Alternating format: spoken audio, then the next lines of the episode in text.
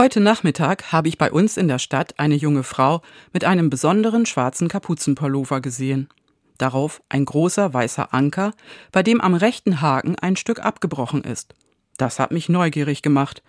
Als sie an der Ampel dichter vor mir stand, habe ich auch das Wort darunter gelesen. Unperfekt. Das spricht mich an. Wer ist schon perfekt? Trotzdem kenne ich das, immer perfekt sein zu wollen alles toll zu machen, immer alles zu schaffen, und dann klappt es doch nicht. Vielleicht sollte ich mich trauen, mehr unperfekt zu sein. Schließlich hat jeder seine Schönheitsfehler, und das macht die Menschen sympathisch, so wie der Anker auf dem Hoodie. Kommen Sie gut durch die Nacht und bleiben Sie behütet. Tina Hülsebus, Schulpastorin in Lüchow.